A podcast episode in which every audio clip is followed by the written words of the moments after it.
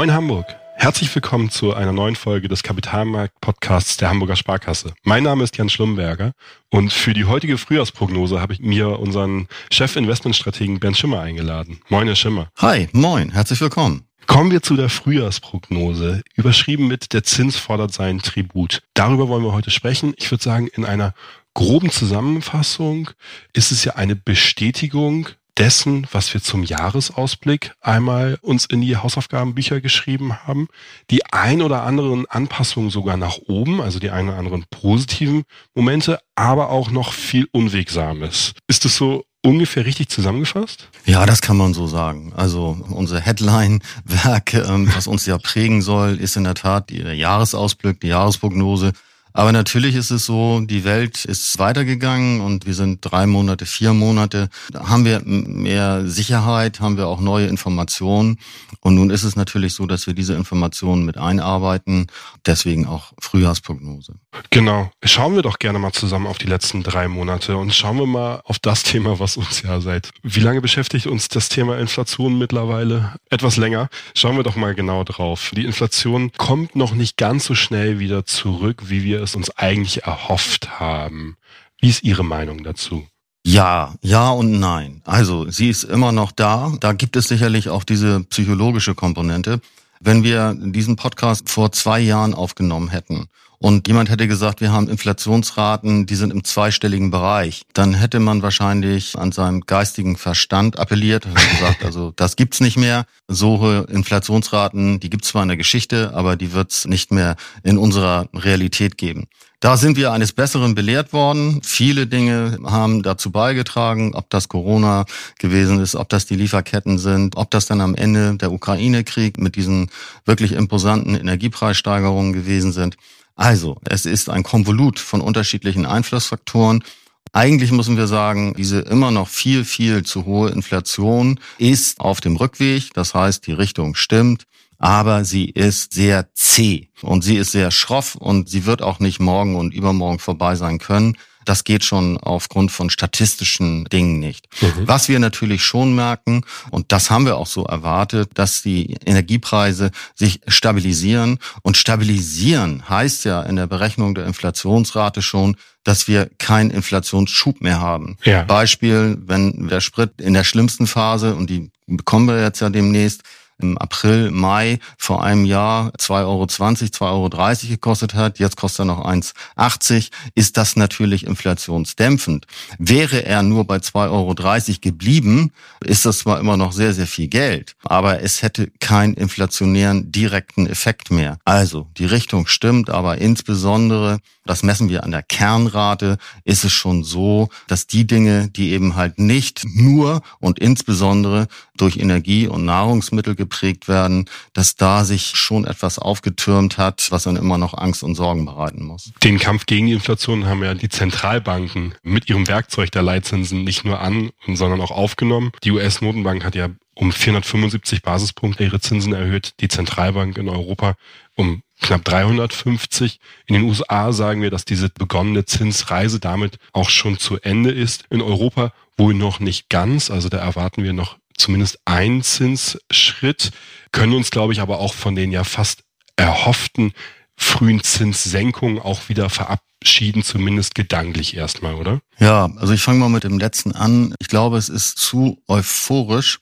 anzunehmen, dass die Zentralbanken sowohl diesseits als auch jenseits des Atlantiks, sobald wir konjunkturelle Störungen haben, sofort wieder Zinssenkung vornehmen, weil, und das waren jetzt eben der Versuch in meinen Worten zu sagen, die Kerninflationsrate, die ist nach wie vor extrem hoch und ähm, ich würde den Märkten nicht nacheifern, ich traue dem Braten nicht, ähm, dass wir schon in den USA, in Europa redet keiner darüber, aber in den USA erste Leitzinssenkungen haben weil ich glaube nicht, dass das zu dem inflationären Umfeld passt. Mhm. Es mag, und das ist dann eher ein negativer Einflussfaktor, zu Leitzinssenkungen kommen, wenn wir weitere Krisen oder ich sag mal Stressszenarien bekommen. Und das ist sicherlich auch neu, das ist nicht ganz unerwartet, aber es ist neu eben halt in diesem ersten Vierteljahr 2023 dass wir konstatieren müssen, dass diese höhere Zinsen natürlich auch ihren Tribut einfordern. Denn das macht ja was mit der Wirtschaft. Das sehen wir am Immobilienmarkt, wo wir mehr oder weniger einen Käuferstreik haben. Die einen warten auf viel, viel preiswertere Hauspreise. Die anderen wollen noch die alten Hauspreise ähm, erzielen. Die Finanzierungsbedingungen sind eklatant verschlechtert worden. Naja, und bei den Banken haben wir es ja auch gesehen, bei den beiden ähm, amerikanischen Banken, die dann am Ende ja mehr oder weniger gerettet werden mussten. Das ist auch etwas, was der Zins dementsprechend ausgelöst hat. Und wir müssen dort eben halt nie vergessen, dass die eigentlichen Wirkungen dieser Zinserhöhung nicht sofort eintreten, jedenfalls nicht bei allen Facetten, sondern dass das ein bisschen Zeit braucht und dass wir wahrscheinlich die Dinge, die die höhere Zins dann am Ende auch mit den wirtschaftlichen Aktivitäten macht, dass das mit einem Nachlauf zwischen 12 und 18 Monaten kommt. Und so viel sei mal jetzt schon gesagt, die Finanzierungsbedingungen sind deutlich schlechter. Und das wird natürlich am Ende auch dazu führen, dass die Konjunktur ein Stück weit abgebremst wird. Ja, das ist dann wahrscheinlich auch der Effekt, den Sie gerade gesprochen haben, dieser nachgelagerte Effekt. Also wir haben ja zum Beispiel im vergangenen Jahr ähm, in Deutschland ein, ein Bruttoinlandsproduktwachstum von 1,8 Prozent gehabt, gehen aber jetzt von einem Rückgang von knapp 0,5 Prozent, zumindest in Deutschland aus.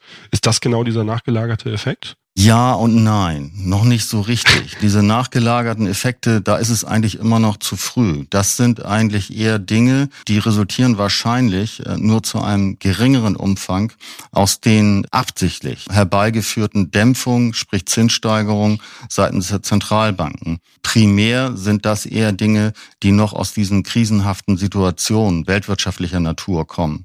Also das sind eher noch die Nachwirkungen aus Corona, der Lieferketten und dann natürlich auch dieser enormen Energiepreissteigerung. Das, was von der Zinsseite kommt, das erwarten wir eigentlich immer noch eher für die Zukunft. Also da wird noch ein bisschen was kommen, was uns belastet. Mhm. Darüber hinaus ist es so, dass sie diese Dinge, wenn man mal ehrlich ist und seriös damit umgeht, man wird es nicht prognostizieren können, wo die nächsten Stresssymptome auftreten werden. So, jetzt waren es die Banken. Ich glaube nicht, dass es wieder die Banken sind. Also, mag das jetzt am grauen Kapitalmarkt sein? Sind es andere Dinge? Aber der höhere Zins wird zumindest buchhalterische Abschreibungen verursachen und derjenige, der es dann aus welchen Gründen verkaufen muss, weil es buchhalterisch schon runtergeschrieben worden ist und dann mit den niedrigeren Verkaufspreisen klarkommen muss, der hat möglicherweise dann auch liquiditätsmäßig ein Problem. Das wird sicherlich mhm. noch zum Tragen kommen und da haben wir noch ein bisschen Wegstrecke vor uns. Von den ähm, von Ihnen gerade angesprochenen Stresssituationen oder Stressszenarien hat eine Sache ganz stark profitiert und das ist das Gold zwischenzeitlich über 2000 Dollar die feine Unze gesprungen. Ich glaube, tendiert aktuell knapp darunter. Wie sieht es da aus? Ich glaube, in der Prognose bleiben wir auch ungefähr um diese 2000 Dollar Marke, richtig? Ja, wir sind leichter drunter. Nun ist es so ähnlich wie mit Wechselkursen. Ich glaube, wenn man da eine gute Orientierung geben kann, dann muss man ehrlicherseits sagen, ist das schon mal keine schlechte Prognose. Was spricht derzeit für Gold? Also klar, also die Wegstrecke sowohl von der Konjunktur her, von all den Belastungsfaktoren, von den Krisen. Es ist auch unter anderem natürlich immer noch der Ukraine-Krieg. Mhm. Es sind die Lieferketten und, und, und. Oder Taiwan. Gerade jetzt am Wochenende haben wir da ja auch mal eine Kostprobe bekommen, dass das natürlich nicht vorbei ist. Davon profitiert natürlich Gold als sicherer Hafen. Und Gold profitiert auch davon, dass wir vergleichsweise höhere Inflationsraten wahrscheinlich haben werden, aber dass die Notenbanken schon dabei sind, ihren Zinserhöhungszyklus zu beenden. Weil es ist auch klar, wenn ich für eine sichere Staatsanleihe relativ hohe Zinsen bekomme, dann steht das natürlich im, im direkten Wettbewerb zu Gold. Hm. Würde ich bei einer Staatsanleihe hoher Qualität, was derzeit nicht der Fall ist, Klammer auf, Klammer zu, sieben Prozent bekommen, naja gut, dann würde ich das eben halt mit einer möglichen Goldpreisentwicklung vergleichen.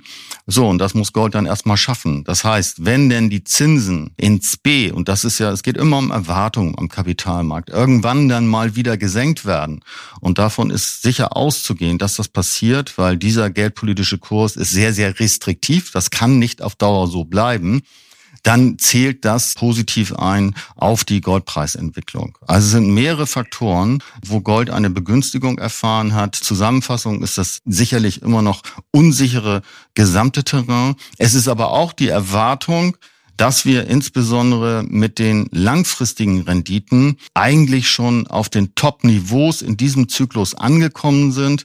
Naja gut, und wenn man dann irgendwo angekommen ist, dann geht's dann irgendwann, bisschen später, aber eben halt auch wieder in eine andere Richtung, nämlich in die Richtung der fallenden Renditen. Und das verschafft Gold einfach einen Standortvorteil. Sie nehmen mir quasi den Punkt schon fast vorweg. Ja, wir bekommen keine sieben Prozent Renditen auf sicheren Staatsanleihen, was ja aber durchaus erreichbare Renditen waren, und zumindest in der US-Staatsanleihe waren knapp vier Prozent. Und ich glaube, in Europa oder in der Bundesanleihe lagen wir irgendwie bei 2,75 knapp darüber, vielleicht sogar noch. Das heißt, wir konnten ja hier auch ordentliche Renditen erwirtschaften und ich gebe Ihnen vollkommen recht, diese Zinsreise ist jetzt an ihrem Hochpunkt angekommen. Das heißt, wie stellen wir uns denn hier jetzt für die Zukunft am besten auf? Auch gerade vor dem Hintergrund, jetzt nehme ich vielleicht sogar schon etwas ein bisschen vorweg. Wir haben ja eine inverse Zinsstrukturkurve. Das heißt, die kurzläufigen Anleihen sind aktuell wesentlich besser verzinst, wesentlich in Anführungsstrichen, aber besser verzinst als die langläufigen Anleihen. Das heißt attraktiver, aber trotzdem macht es ja Sinn, auch durchaus in die Langfristigkeit zu gehen. Das heißt, wie stellen wir uns hier eigentlich am besten für die Zukunft auf? Das war jetzt erstmal eine ziemlich perfekte Zusammenfassung, aber ich würde mir da jetzt mal zwei, drei Fragen rauspicken, Sehr gerne. wo man versuchen könnte, mal so ein bisschen Licht reinzubringen. Also, inverse Zinsstrukturkurve ist schon mal nicht normal, muss man ja sagen. Denn ähm, wenn ich jemanden äh, langfristig mein Geld anvertraue, dann bekomme ich dafür einen extra Preis, äh, nämlich äh, für den Faktor Zeit. Du bekommst mein Geld eben halt für 15 Jahre, für 20 Jahre, meinetwegen auch für 10 Jahre. Dafür müsst du halt einen höheren Zins zahlen, als wenn ich das Geld eben halt dir nur für drei Monate oder für einen Tag verleihe. So, das ist derzeit genau umgekehrt. Und da geht's halt um Erwartungshaltung. Wenn die, und so ist es ja derzeit, die langfristigen Renditen unterhalb der kurzfristigen Renditen liegen, dann spielt die Erwartungshaltung der Marktteilnehmer da eine sehr, sehr große Rolle. Die erste Erwartungshaltung, die daraus resultieren könnte, ist die, dass das Thema Inflation mittel- und langfristig in den Griff zu bekommen ist. Warum ist es die Erwartungshaltung? Wenn ich davon ausgehen würde, als Marktteilnehmer, dass ich permanent Inflationsraten von 5, 6, 7 oder 8 Prozent habe, dann würde ich natürlich äh, mein Geld nicht für drei, für dreieinhalb oder jetzt bei der Bundesanleihe für 2,30 verleihen, weil da hätte ich ja dann real gerechnet immer einen Verlust. Also, man geht davon aus, dass während der Laufzeit dieser Anleihen, ich nenne jetzt mal eine zehnjährige Anleihe, dass die Inflation dort wieder in Bahn zurückkommt, die da heißt vielleicht zweieinhalb, maximal drei Prozent. Die zweite Erwartungskomponente ist die, dass ja irgendwann wir wieder eine normale Zinsstrukturkurve bekommen müssen. So, was kann dann passieren? Dann könnte natürlich passieren, dass irgendwann auch nochmal die langfristigen Renditen steigen. Das ist aber nicht das, was die Marktteilnehmer erwarten. Die Marktteilnehmer erwarten, dass das ein relativ kurzer Zyklus ist, wo die Notenbanken genau das macht, was sie jetzt auch machen muss. Sie muss den Kampf gegen die Inflation aufnehmen und senkt dann eben halt ihren Leitzins. Und der ist kurzfristig. Die Erwartungshaltung ist dann, wenn diese Inflation dann auch wirklich sich auf dem Rückweg macht, dass dann dementsprechend auch wieder eine längere Leine gelassen wird. Mit anderen Worten, es kommt zu Zinssenkung seitens der Zentralbanken und dann kommen wir quasi automatisch wieder in diesen Normalverlauf der Zinsstrukturkurve rein. Das heißt dann eben halt aber auch, wenn ich heute nur kurzfristige Anlagen tätige, was ja vermeintlich zu favorisieren ist, weil ich bekomme ja am kurzen Ende mehr als am langen, dann begebe ich mich ein Stück weit ins Risiko, weil möglicherweise passiert genau das, was ich eben skizziert habe. Das heißt, das kurzfristige Ende sackt wieder in sich zusammen. Wir sind dann vielleicht irgendwo in Europa wieder bei zwei Prozent, in den USA vielleicht bei zweieinhalb Prozent. Was die FED, also die amerikanische Notenbanken, auch als langfristigen Leitzins annimmt und auch immer wieder propagiert. Das heißt, ich kann dann diese Renditen nicht mehr einheimsen. Gleichzeitig wird wahrscheinlich ähm, das lange Ende der Renditenstrukturkurve auch noch ein Stück zurückkommen. Das heißt, ich kann dann eben halt auch nicht mehr die Renditen mir für einen langen Zeitraum einkaufen, den ich momentan nutzen kann. Das heißt, mhm. ich begebe mich eigentlich auf ein relativ schiefes Terrain. Ich setze wirklich darauf, dass diese Notenbankzinssätze mehr oder weniger dauerhaft so hoch bleiben. Und ich setze vielleicht auch ein Stück darauf, dass die Inflation nicht zurückkommt. Das glaubt der Markt und das glauben wir, so aber nicht, muss man deutlich sagen. Vor dem Hintergrund ist dann eben halt auch die Empfehlung, das mag jetzt ein bisschen kontraproduktiv klingen. Nimm lieber, in diesem Fall ist es nicht der Spatz auf dem Dach, sondern ist es eher die Taube. Nimm die Taube, die derzeit eigentlich schon gut ist, was die Renditen anbelangt, und nimm vielleicht nicht unbedingt nur den Spatz, der vermeintlich ja so nahe ist und so hohe Renditen äh, mir liefert derzeit, mhm. sondern geh nicht so stark ins Risiko und geh eher auf den mittel- und langfristigen Bereich. Mhm. Vielen Dank für die Erklärung. Leuchtet mir ein. Schauen wir nochmal auf die andere Seite des Kuchens. Schauen wir nochmal gemeinsam auf den Aktienmarkt. Denn hier hat ja auch durchaus die Zinsentwicklung der letzten Zeit, auch dieses von Ihnen ja gerne genommene Tina, there is no alternative, zumindest so ein bisschen eingeschränkt oder zumindest ein bisschen verändert. Wie bewerten Sie den Aktienmarkt, der ja sehr euphorisch in das Jahr gestartet ist und dann aber so ein bisschen nachgelassen hat. Also wie bewerten Sie das und wie, wie schauen Sie vielleicht auch auf die nächsten Quartale? Also, wenn man sich die Entwicklung des Aktienmarktes anguckt, muss ich schon sagen, aus meinen persönlichen Erwartungshaltungen, Chapeau. Eigentlich vielleicht sogar ein Stück zu gut, weil, wenn wir uns die, die gesamtwirtschaftliche Gemengelage angucken, dann haben wir die jetzt mehrfach genannten Krisen noch gar nicht komplett bewältigt. Mhm. Darüber hinaus haben wir immer noch das Thema, es können ja noch weitere Zinserhöhungen kommen. Wenn wir da jetzt irgendwie mal einmal ein Bündel drum schnüren, würde ich ja mal sagen, also die Fahrt ist nicht frei. Insofern ist es erstaunlich, dass der Aktienmarkt, vielleicht mit der Ausnahme dieser einen Turbulenz, was die Bankenstressszenarien anbelangt in den USA und dann natürlich auch bei der Credit Suisse. Wenn wir das ausklammern, gab es eine relativ gleichförmige Entwicklung. Das hat mich eigentlich positiv überrascht. Will damit sagen, ich würde heute nicht ausschließen, dass wir nochmal ein etwas unruhigeres Fahrwasser kommen könnten, muss aber auch wiederum sagen, die Unternehmen machen das richtig, richtig gut. Also sie sind sehr, sehr flexibel, sehr, sehr kreativ mit diesem wirklich nicht einfachen Standort Rahmenbedingungen umgegangen und haben ihr Geschäftsmodell dort neu ausgenordet und, und verdienen weiterhin Geld. Das wird den Aktienmarkt mhm. unterstützen. Eine Korrektur möchte ich angeben. Tina ist nicht weniger geworden, Tina ist vorbei. Es ist nicht mehr so, dass wir Geld, und zwar so viel, wie wir haben wollen, zum Nulltarif bekommen. Nee, Geld hat wieder seinen Preis, nämlich den Zins. Und Geld ist auch knapper geworden. Das wollen die Notenbanken und das wird auch äh, über die Banken gespielt werden. Das heißt, die Finanzierungsbedingungen haben sich deutlich verschlechtert. Insofern gibt es nicht mehr diese alleinige Rolle von den sogenannten realen Anlagegütern. Und da gehörten natürlich zuvörderst Immobilien und Aktien dazu. Dort gibt es tendenziell eher Abwertung und die Aktien können im Gegensatz zu anderen realen Anlageklassen mit diesem inflationären Umfeld, das war auch in der Geschichte schon immer so, relativ gut umgehen. Denn man muss sich natürlich auch eins sagen, wir haben ja alle eine echte Einbuße zu verspüren. Und wenn wir zwei Jahre hintereinander Inflationsraten, ich sag mal, von sieben Prozent haben, ja, dann ist das am Ende ein Vermögensverlust von 14 Prozent. So ist das. So. Da wir Aktien aber nicht ähm, preisbereinigt bewerten, sondern ja so, als wenn es Inflation nicht geben würde, haben die Unternehmen es eben halt geschafft, durch diese Inflation die Umsätze zu erhöhen und mit der Erhöhung der Umsätze natürlich auch die Gewinne zu erhöhen. Das heißt, Aktiengesellschaften, Unternehmen, da funktioniert ein inflationäres Umfeld viel, viel besser als zum Beispiel ein deflationäres Umfeld. Die wünschen sich keine Inflation, aber sie können damit vergleichsweise gut umgehen und das zeigt sich jetzt auch in den Notierungen. Für die weitere Jahressicht kann ich mir schon vorstellen, dass die Käufe, dass das durchaus noch mal ein bisschen zurückkommt, das Kursniveau. Würde dann aber sagen, dass das Umfeld gar nicht so schlecht aussieht und würde dann eben halt auch so im Rahmen der taktischen Allokation Kursschwächen, die wir sicherlich nochmal bekommen würden, dann auch nutzen, um Zukäufe zu tätigen.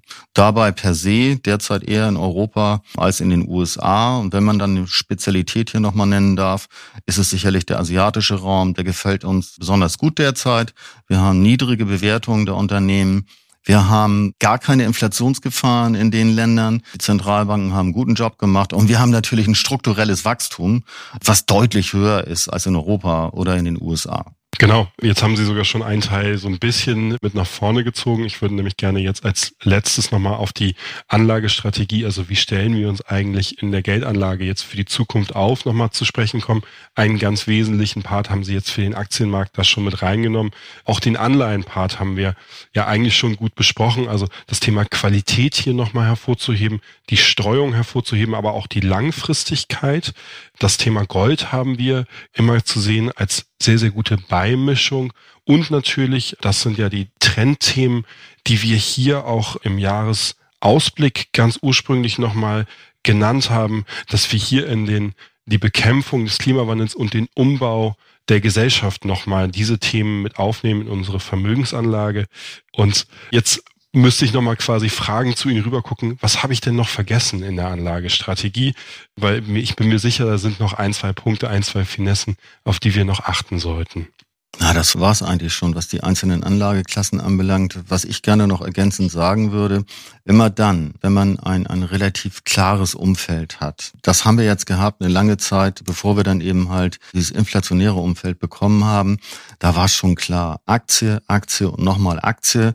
Und wenn Aktien dann genug vorhanden waren, dann waren es die realen Güter. In einem möglicherweise irgendwann mal kommenden Umfeld, wo wir dann sagen können, wir haben einfach ein konstant hohes Zinsniveau, das oberhalb der Inflationsrate liegt, ja, wenn man dann Risiko scheut, dann könnte man dementsprechend vergleichsweise mehr im Bereich der Anleihen machen. Derzeit ist es immer noch so, dass wir wirklich unsichere Verhältnisse haben. Und es wäre auch völlig vermessen von meiner Seite aus hier zu sagen, das ist doch alles klar und das kann nur in eine Richtung gehen. Nee, das wissen wir nicht. Ähm, wir wissen immer noch nicht wirklich, wie tief dieser Dipper, also diese mögliche Rezession in den USA, in Europa ist sie ein bisschen unwahrscheinlicher, möglicherweise ausfallen kann. So, das wissen wir noch nicht. Wir wissen auch nicht, wie flexibel am Ende die Notenbanken sind, um dann eben halt auch wieder Zinssenkungen einzuläuten, weil die Inflation dementsprechend zurück ist und, und, und. Es gibt also noch eine ganze Menge Fragezeichen. Und in so einem Umfeld ist es wirklich ratsam, halt viele Anlageklassen zu berücksichtigen sich damit auseinanderzusetzen und zu sagen, ich mache hier noch mal ein bisschen was, ich mache hier noch mal etwas. Das war eine Zeit lang einfacher. Da funktionierte halt alles, was eben halt nicht mit Zins zu tun hatte. Tina mhm. war dann eben halt das übergeordnete Stichwort. Derzeit ist es so, dass man einen guten Mix machen kann. Und das Schöne ist, und das muss man wirklich sagen, trotz aller Unsicherheit, wir haben wieder diesen Zins.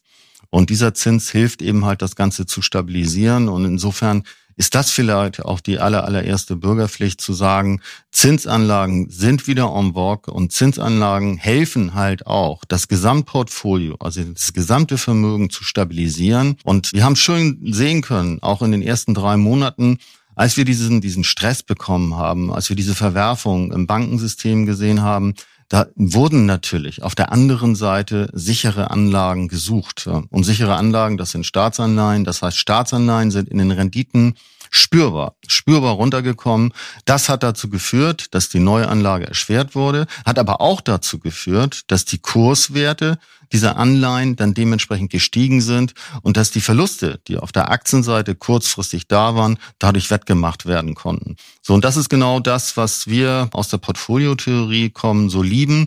Es geht dann zwar einer Anlageklasse mal ein bisschen schlechter, dafür geht es der anderen dann dementsprechend besser.